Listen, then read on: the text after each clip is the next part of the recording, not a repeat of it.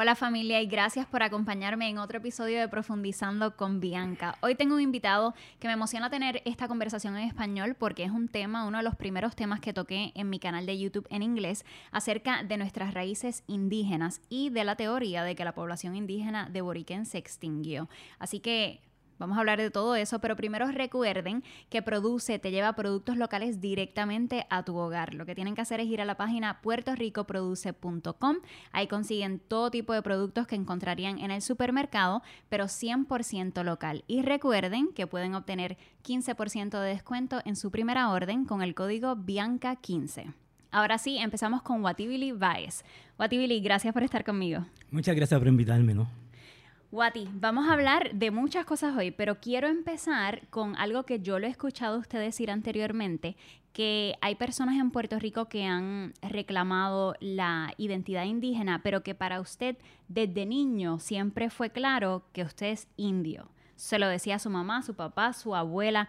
Hábleme de cómo fue su niñez en Puerto Rico. Sí, como, como tú dices, sí. Desde la cuna, mi mamá siempre decíamos que éramos indígenas, ¿no? Que éramos indios, que es el término que se usa en Puerto Rico.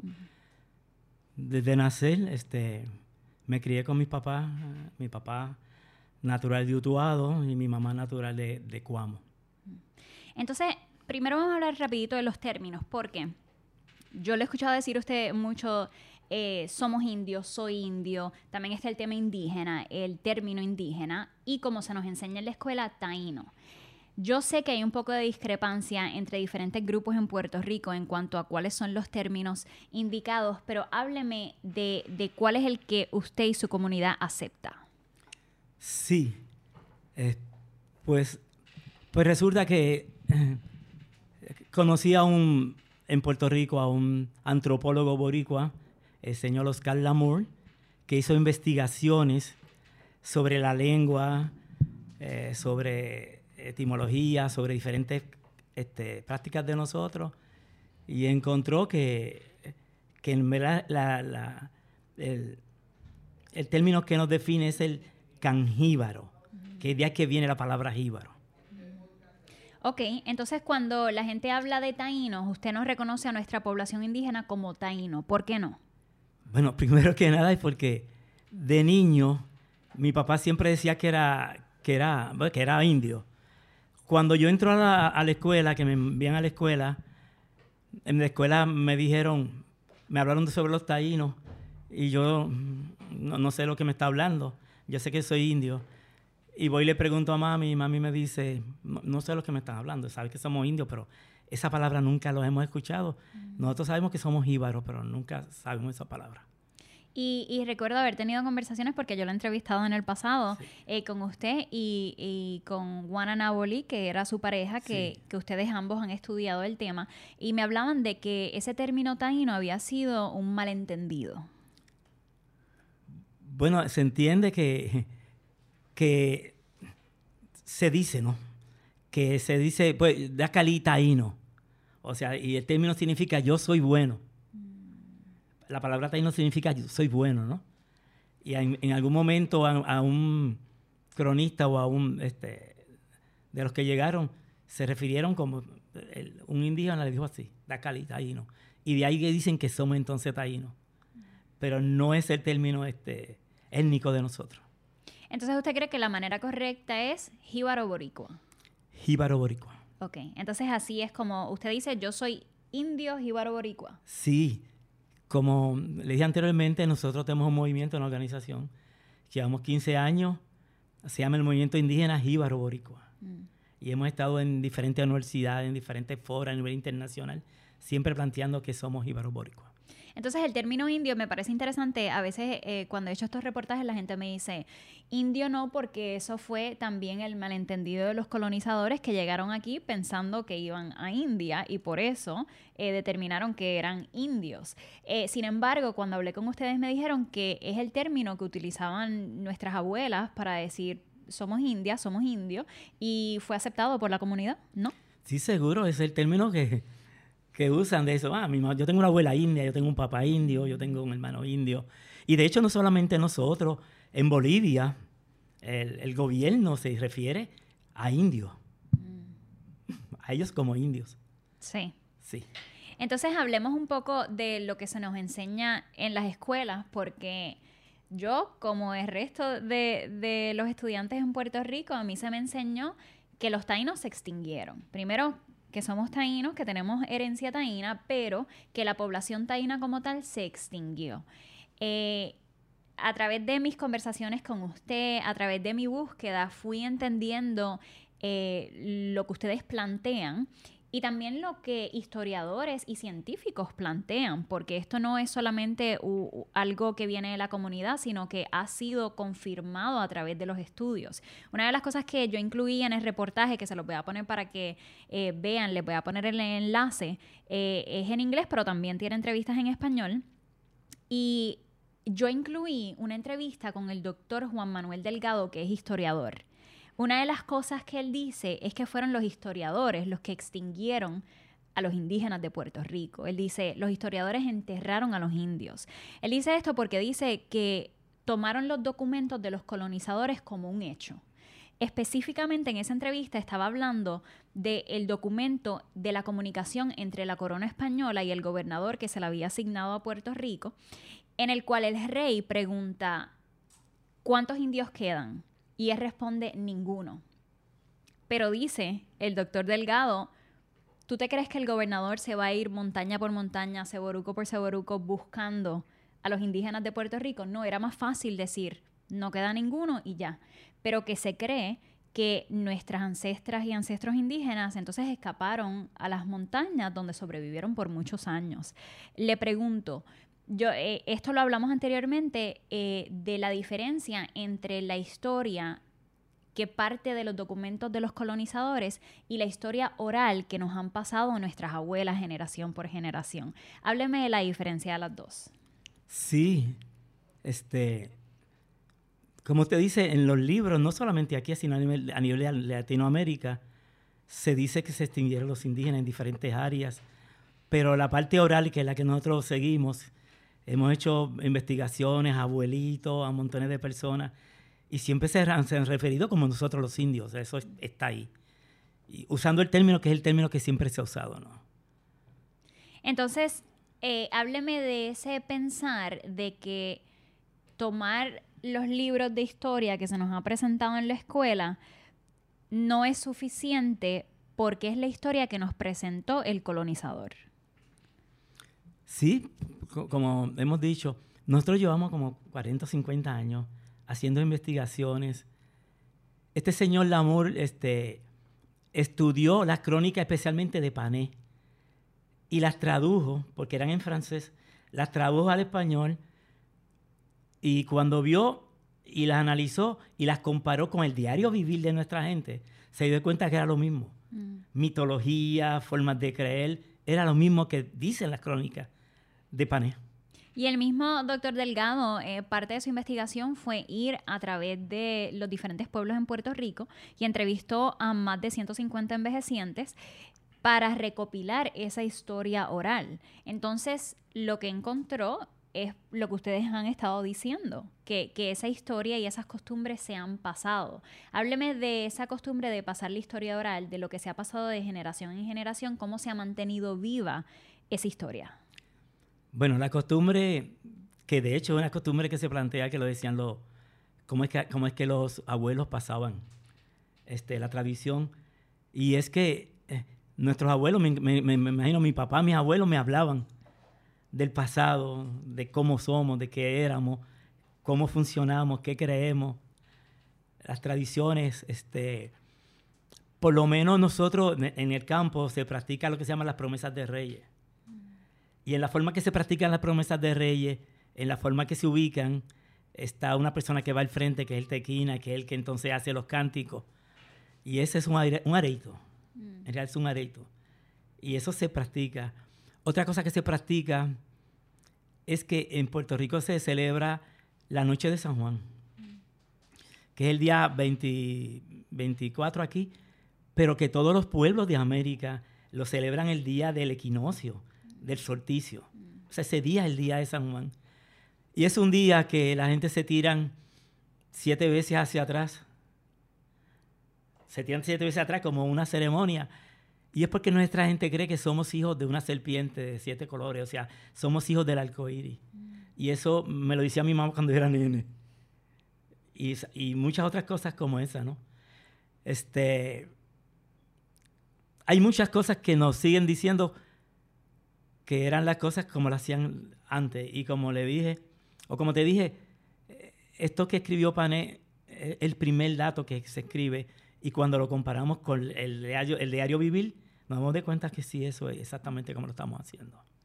Sin embargo, sabemos que no todo el mundo está de acuerdo. Eh, hay diferentes grupos que se identifican como indígenas en Puerto Rico y hay discrepancias en cuanto a qué es verdaderamente nuestra cultura y tradiciones indígenas, en cuanto al idioma, que vamos a hablar un poquito del lenguaje. Entonces, eh, a veces, eh, por ejemplo, cuando cubrí ese reportaje que puse las imágenes de, de, las ceremonias que ustedes en las que participan, hay personas que me dijeron, eso no es esa no es nuestra cultura indígena, eso no es real, eso es eh, gente tratando de ahora como que inventar lo que ellos creen. ¿Cómo usted responde a esas críticas?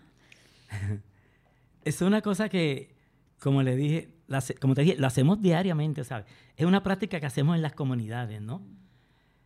En el caso de nosotros, nosotros hicimos una manifestación en Caguán en el 2005.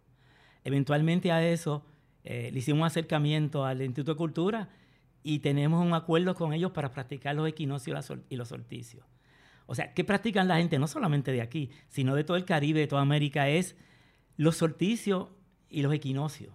Se le da gracias a la tierra, se le da gracias al sol, se celebra la semilla, se hacen este, eh, colocación de nombres, se, adoptan nombres. Eso, es, eso lo hacen todos los, todos los indígenas de América. Mm.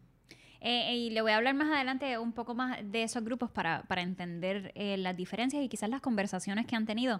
Pero primero quería hablar de la evidencia de ADN. Eh, es otra cosa que incluí en el reportaje que no es solamente la evidencia de historiadores, sino que en Puerto Rico tenemos un científico que se llama Juan Carlos Martínez Cruzado, que lo entrevisté. Y primero voy a dar para atrás un poquito, porque Wati, yo lo conocí a usted porque yo estaba haciendo un reportaje completamente diferente. Yo estaba haciendo un reportaje en Lares acerca de una comunidad que rescató una escuela abandonada, pero resulta que usted conoce a la líder comunitaria de Lares y ella me había invitado para ir a celebrarle el cumpleaños a una mujer que ella me dijo es una mujer india que vive en Maricao que tiene un alto porcentaje de eh, sangre indígena. Y para mí me sorprendió porque nuevamente, que yo aprendí en la escuela, que los indígenas se extinguieron en Puerto Rico. Entonces yo, en serio, ella, si quieres venir y yo me encantaría, ¿tú crees que me permitiría quizás entrevistarla, tomarle un poco de video? Y usted vino para ese cumpleaños, para ir a cantarle eh, cumpleaños. Entonces... Ahí es donde lo conozco usted, nos mantuvimos en comunicación porque me interesaba mucho cubrir este tema. Luego de esto que ustedes me hablan del porcentaje de herencia indígena y de sangre indígena, me pongo a buscar el estudio y a leer el trabajo del doctor Juan Carlos Martínez Cruzado. Lo que él encontró en su estudio es que más de 60% de los boricuas tenemos ADN mitocondrial indígena. Nuevamente, sorprendente para mí y más me sorprende que no se hable de esto, que yo no había escuchado de esto.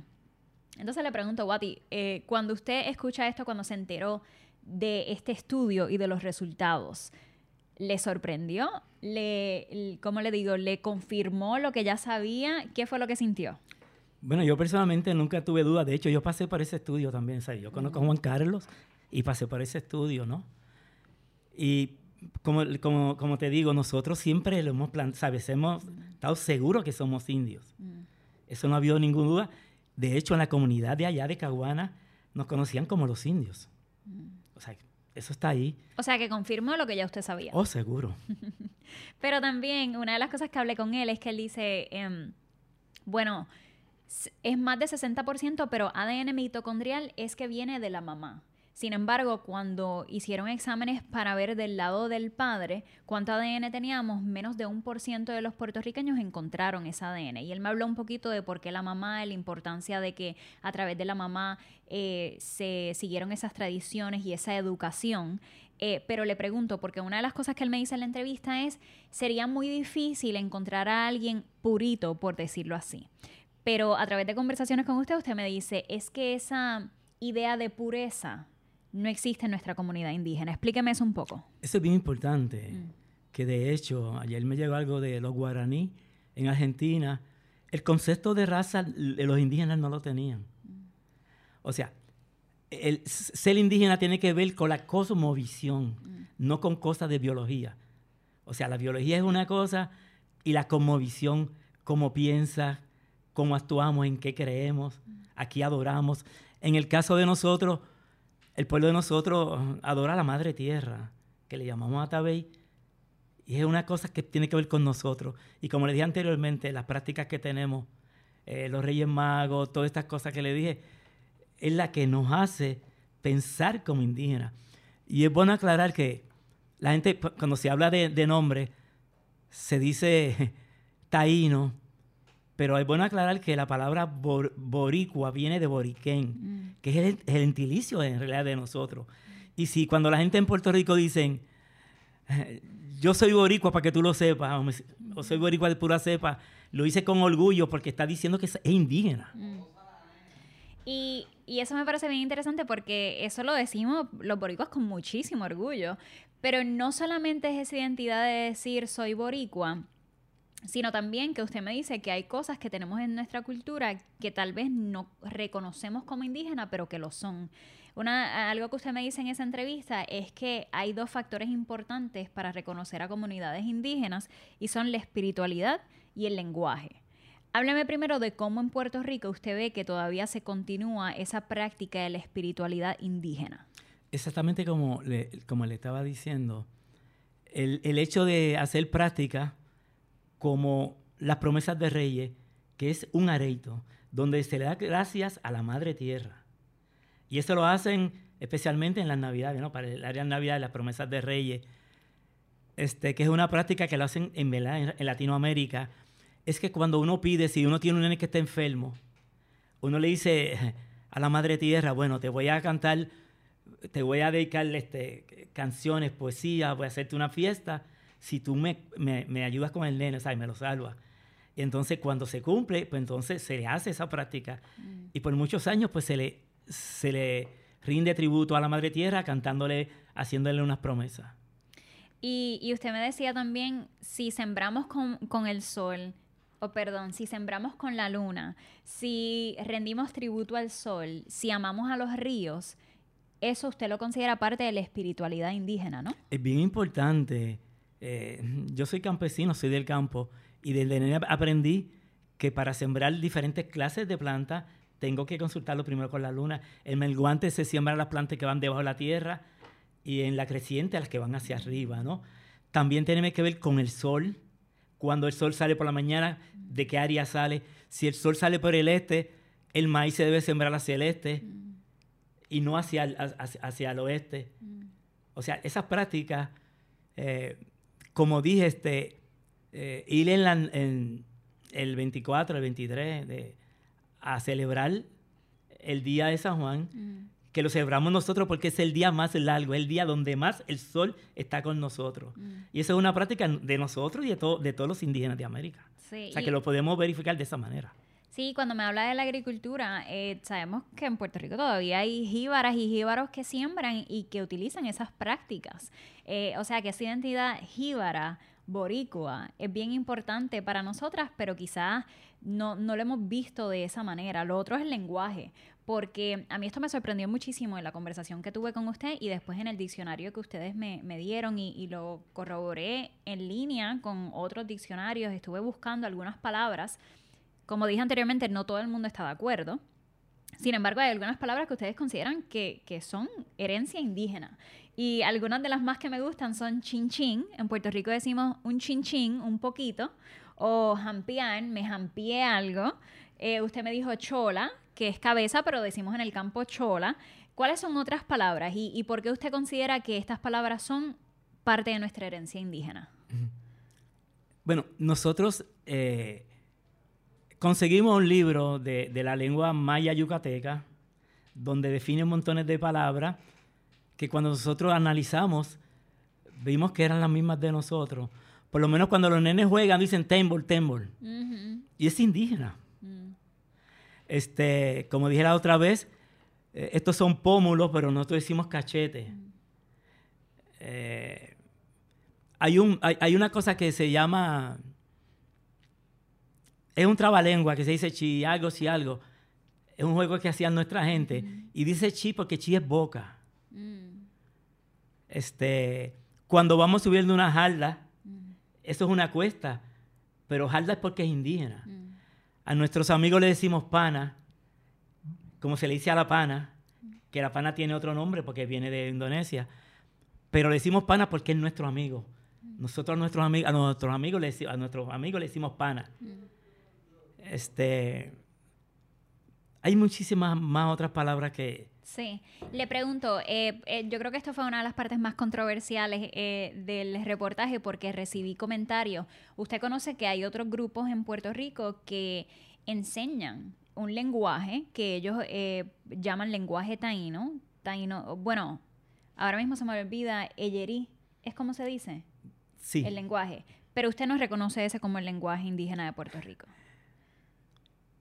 En estos momentos no ofrece información pero tenemos miles de palabras que usamos diariamente que nada tienen que ver con leyerí. Mm. O sea, las palabras que están usando, las están, usando estas personas, las están buscando de las culturas de, de Sudamérica, de, de, Brasil, y las están adaptando a nosotros porque nosotros no las usamos diariamente. Y es que esto es lo que me parece interesante. No es sorprendente porque siento que se nos separó tanto de nuestra cultura y nuestras raíces que, quizás eso fue parte de lo que creó confusión en el proceso. Pero, ¿qué usted le diría a, alguien boricua que está entrando al tema y ve estas diferentes fuentes de información? Por un lado, ese grupo dice, no, esas palabras que ellos están diciendo no son indígenas, eso es español o tienen otra, otra etimología que no tiene que ver con la indígena. Y por otra parte, la comunidad suya que dice, no, el eyerino es de aquí. ¿Qué, ¿Qué, usted le diría a alguien que entra al tema y ve que hay, diferente, que hay discrepancia en las comunidades? Bueno, yo le diría que que investiguen. O sea, nosotros somos investigadores. Mm. Llevamos mucho tiempo investigando. Le voy a dar un nombre que supuestamente vino de, del Pacífico y es el kayak. Todo el mundo habla del kayak. Pero kayak es una palabra españolizada. La palabra kayak es kayak. Mm. Kai significa isla y ak tortuga. Mm. Es la isla tortuga. O sea, esa palabra se usa y la usamos y la gente dice que no es de nosotros. Pero es de nosotros. Es como cuando, cuando los nenes nacían, en mi caso, todos nosotros nacimos allá en el monte, eh, nos ponen ropa. A los bebés les ponen una, camisita que le llamamos cotita. ¿No? Cotitas azules o cotitas amarillas o lo que sea. Y cotita lo que significa es lo que cubre el espíritu. Y es una palabra de nosotros. Entonces, cuando ya eres adulto, pues entonces es una cotona, ¿no? O cota, mm. igual que la palabra bata. Es de nosotros. Es como, no sé si saben que la canoa se dice canoa en todas las partes del mundo. Pero can significa serpiente y, y oa es serpiente de agua, o sea, es serpiente de agua. Es la que mueve a la gente en, los sitios. Eh, la piragua, que la usan en todas partes del mundo, es una palabra indígena y la usamos constantemente, ¿no? Yo creo que lo que a mí me entristece en parte es ver cómo a través de mi crianza algunas de estas palabras se veían como que eran informales o, que no se utilizaban eh, de manera educada. O sea, cuando yo digo jampear, yo no lo diría necesariamente en un, en un lugar donde esté tratando de hablar entre comillas, correctamente, porque yo crecí pensando que eso era como coloquial entre mi familia, quizás yo digo, me jampié tal cosa.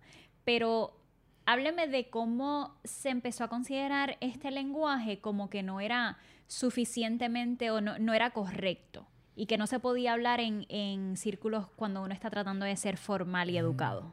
Bueno, em, yo soy del campo, vine a estudiar a San Juan y entonces lo que decía, hombre, ese jíbaro no sabe hablar. Porque nos, nos referimos cuando es una parte de atrás como un poco hundida abajo, mm. decimos la joya. Y es una palabra indígena. Decir la joya, decir una parte abajo. Este, cuando vamos a los ríos, siempre hay un charco, algo más grande, le llamamos charco. Y charco es indígena. Mm. Este, cuando vamos por la carretera y hay agua con fango, le llamamos bache, y bache es indígena. Mm. O sea que es una cosa que es constante. Eh, se han publicado, hay un señor que se llama Roberto Pérez, eh, que publicó un libro que se llama este, El secreto mejor guardado, el señor Roberto Martínez, doctor en arqueología del Centro de Estudio Avanzado, ha publicado seis libros que se va a asombrar porque el jíbaro, cuando trabaja, usa el machete. Mm. Y la, la, palabra machete no es europea, es indígena. Mm. Entonces tiene en la mano izquierda un garabato. Es un garabato, es indígena. Entonces cuando va a poner belja, busca espeques. Y espeques es indígena.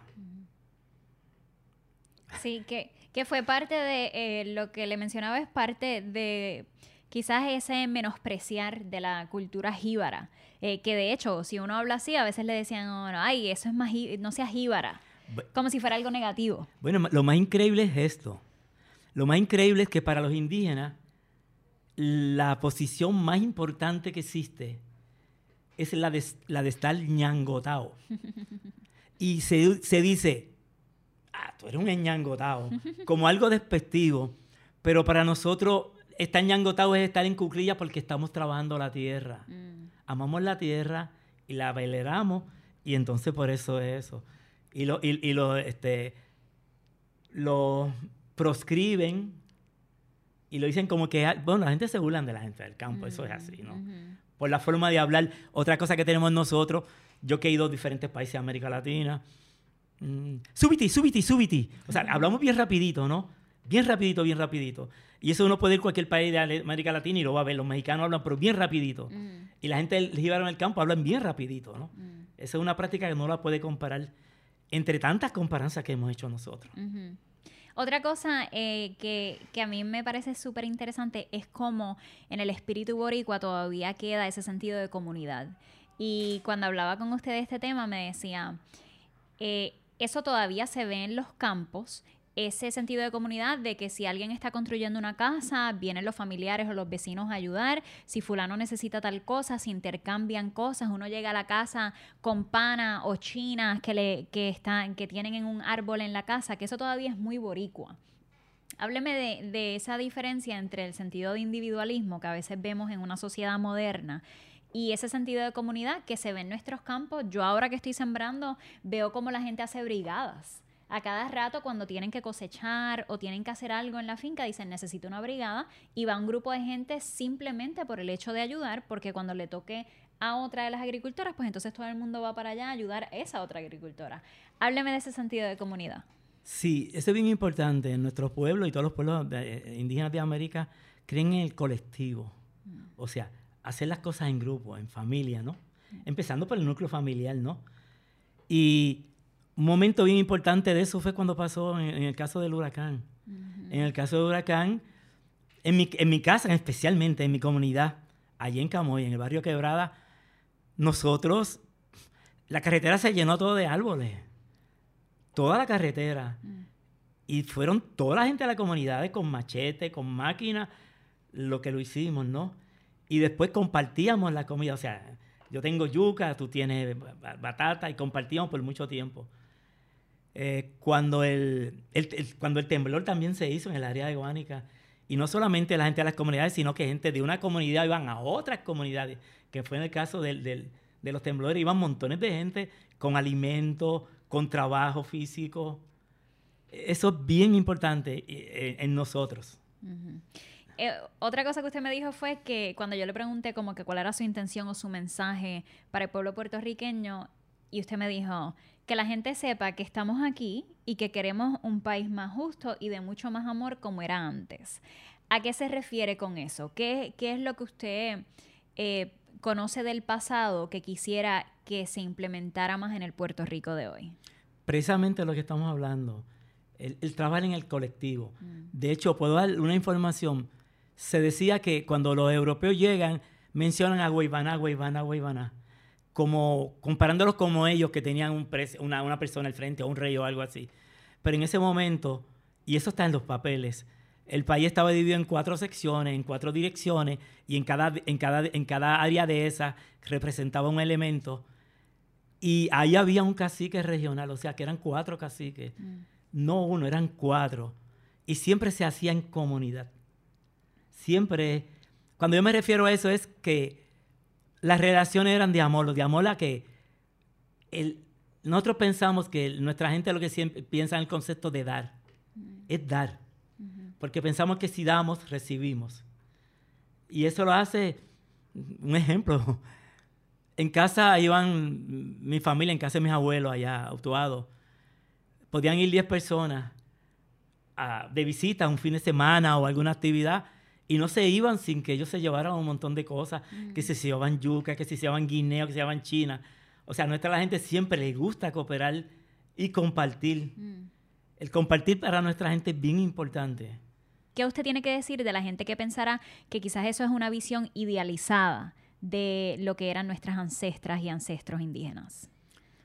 Bueno, lo que tiene que preguntarle a los abuelos, porque yo me acuerdo, la costumbre en las comunidades es meterse bajo de un palo un montón de gente, de abuelos, ¿no? A compartir, a vivir el pitorro, que, es una palabra indígena, que era una práctica que nuestra gente hacían, a compartir fruta, a bañarse en los ríos y siempre hablaban de esa unión, o de, cómo se hacen las cosas. Mm. Eh, la gente, nuestra gente en Navidades van a una casa, 30, 40 personas y hacen comida para que todo el mundo coma de eso, ¿no? Mm. O sea, no es una cosa individual de que todos celebran las fiestas aparte, sino las celebran en grupo. Y es para compartir. Mucha gente lleva, yo voy a llevar este, yo voy a este, el, arroz con dulce, yo voy a los, los, pasteles. Mm. Es una cosa colectiva. A mí me parece súper interesante que en Puerto Rico hay tantos lugares eh, con petroglifos que a veces es como tan normal y tan común, especialmente en el campo. Yo estaba en Naguabo recientemente y estaba en el río y me había bañado en ese río sin darme cuenta que en una de las piedras habían petroglifos indígenas y la gente, pues como que nadie lo mencionaba porque es algo como tan normal que existe y para mí es como que, wow, porque nadie me dijo qué cosa tan sagrada y hermosa. Hábleme de, cómo en Puerto Rico se encuentra en muchos lugares eh, esa evidencia de nuestras ancestras indígenas. Bueno, la realidad es que nuestra gente, la mayor parte de la gente de las comunidades saben dónde existen los sitios. Mm. Los mantienen tranquilos porque el Instituto de Cultura o eh, prohíbe que vayan la gente mm. o adquieren, cogen las piezas, las guardan. De hecho, muchos arqueólogos en Puerto Rico han cogido las piezas y muchas están en museos en Estados Unidos. Mm. Ahora mismo, ahora mismo la mayor parte de, piezas indígenas las tenía el señor Nelson Rockefeller y las adquirió la Universidad de Yale, de Yale. Y las tienen como la, mayor este, muestra de piezas indígenas. Entonces, cuando, cuando una, de nuestra gente consigue una pieza, y si se lo dice el de Cultura, ellos se lo llevan o se lo llevan un arqueólogo. Pero nosotros nos decimos así como tuviste al principio, cueveros, ¿no? Nosotros conocemos tanta cueva. Yo personalmente le puedo hablar de cientos de cuevas, con cientos de petroglifos, donde quiera, dentro del agua, en las playas. Mm. Y no solamente petroglifos. en, en un área de Utuado hay una, una montaña completa que no se sabe cómo le hicieron ojo, cara. Y tú miras y dices, pero no puede ser, ve una cara ahí arriba en la playa Caracoles, donde pusieron hace recientemente la, estatua de Colón, cogieron una piedra en la talla y cuando uno la mira es el rostro de un indígena, ¿no? Mm. Y nuestra gente sí lo conocen, pero lo mantienen mm. Este, callado. Y esto tiene que ver con algo ancestral. Cuando nuestra gente, cuando llegaron los europeos que nos quisieron imponer el cristianismo, este, si nuestra gente practicaba las creencias espirituales de, de nosotros, y esto es en toda América Latina, ¿no? Los castigaban, le hacían cosas negativas, hasta, los mataron, ¿entiendes? Entonces nuestra gente empezaron por esconder y callar nuestra, nuestras partes, ¿no? Y parece mentira cómo todavía al sol de hoy está sucediendo eso, que artefactos de nuestra herencia indígena se están viendo en subastas. Esto acaba de pasar recientemente, eh, donde se ve que se venden artefactos indígenas en subastas carísimas y, el pretexto es que como la población taína se extinguió, pues que se pueden vender y se le puede sacar mucho dinero. Y esto en conversaciones con ustedes, eh, ustedes me mencionaron el hecho de que en las comunidades se conoce que si se llama a alguna agencia oficial, tienen miedo de que le vayan a quitar los artefactos, entonces salgan de Puerto Rico y nunca regresen. ¿Eso todavía es algo que, se siente en la comunidad? Sí, seguro, todavía. Muchas personas tienen en su casa su propio mm. eh, área donde tienen sus piezas guardadas, ¿no? y, la, y la guardan de una manera increíble. Eh, y, voy a traer un caso en específicamente. Eh, hace dos semanas este, me comisionaron este, hacer, ayudar a hacer una sala de piezas taínas. Esto, es, esto está en la calle Canal, en, el, en Santurce, al lado de la placita del de, mercado, donde se abrió una, donde se abrió una sala que me, me declararon a mi custodia de esa pieza que eso es una familia que viene de familia en familia. O sea, esta señora se llama Meca Sorrentini, se la dio la mamá a ella, la mamá se la dio la abuela y la abuela se la dio la abuela. Y son más de 35 piezas originales que tienen más de 2.000 años. Y ellas las guardan y las tenían y por primera vez las sacaron a una sala. Es una tradición y conozco de montones de personas que las tienen guardadas porque si no, se las quitan. Y es bien importante eso que plantea de... nosotros llamamos una conclusión. Eh, las Naciones Unidas dice que todo, todo pueblo que tenga, cualquier pueblo territorio que tenga originarios, tienen derecho a la tierra. Mm. De ahí sale de que nos dicen a nosotros que somos taínos y va una comunidad, abuelitos que se ven, el fenotipo bien fuerte, que son indígenas y le dice, abuelo, este, ¿y cómo eran los taínos? El abuelo te dice, mm, no sabe de qué me está hablando. Eso es uno de los estudios que hicimos nosotros. Nosotros hicimos estudios.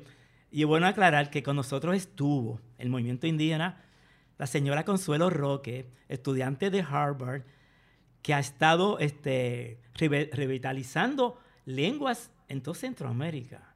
Y estuvo con nosotros en muchas partes de, las montañas. Y cuando le hablaban, ella es del Salvador. Ejemplo, cuando uno llama a un gato, el gato se puede llamar brownie o se puede llamar motita, pero nosotros le decimos misu. Y en Honduras, en Guatemala, en Yucatán le dicen misu. Es el nombre original del gato.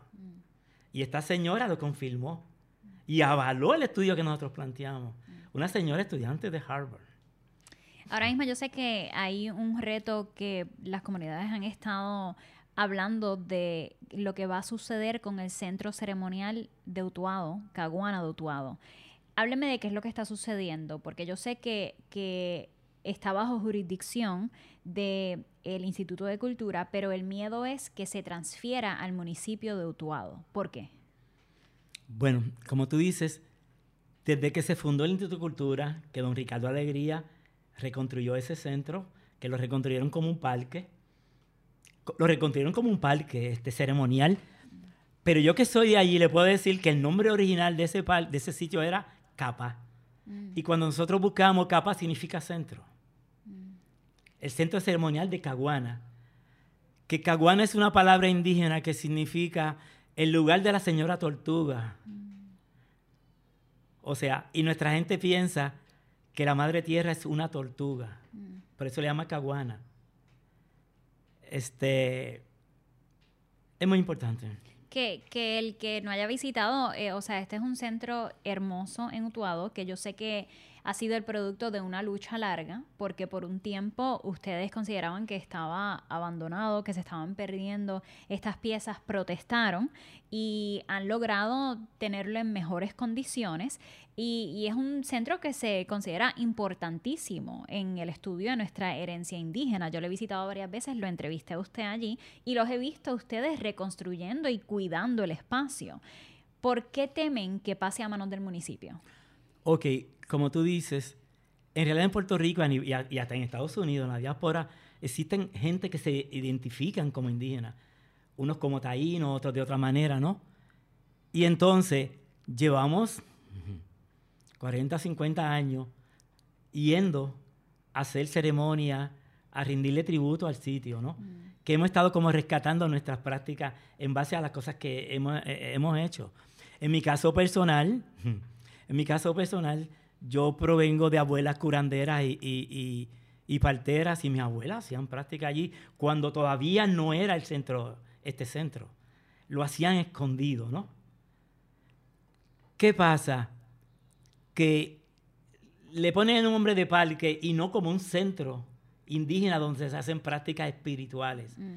Y la preocupación de los movimientos indígenas es de que, que lo que quieren hacerlo es hacerlo como un centro turístico, donde pueden ir orquestas a tocar, donde pueden ir este, personas a hacer diferentes actividades. Y entonces, como privatizarlo. Mm. De hecho, yo tuve acceso al, documento del Senado y lo que dice es para, para convertirlo en un centro de desarrollo económico, claramente dice mm. eso. Y para nosotros es, para mucha gente no es tanto como para nosotros, pero para ellos es como, es el lugar de los indios. Es el lugar de los indios, lo tenemos que, que, respetar, este, cuidarlo, independiente de que puedan tener, como tú dices, para el 2005 nos unimos como siete organizaciones porque aquello estaba abandonado. Y entramos, no nos dejaron entrar, y lo voy a decir por aquí, nosotros entramos, entramos. Y hicimos unas demostraciones, le, mandamos un comunicado en aquel momento a Acedo Vila, que era el gobernador y todo. Estuvimos allí 30 días, al final de los 30 solamente quedaron tres personas. Mm. Este, mi ex compañera Juana Bolí, la señora Naniki Reyes, una activista. Y nos metieron presos, nos arrestaron, nos, nos vejaron, hicieron un montón de cosas entre nosotros. Pero eso surgió que nosotros, el movimiento indígena y Boricua, que nosotros habíamos creado, le hiciéramos un acercamiento al instituto y, hubo un acuerdo en que nosotros podíamos eh, empezar otra vez a hacer la práctica de equinosis y solsticio, ya estaban 15 años y lo llevamos haciendo montones de tiempo.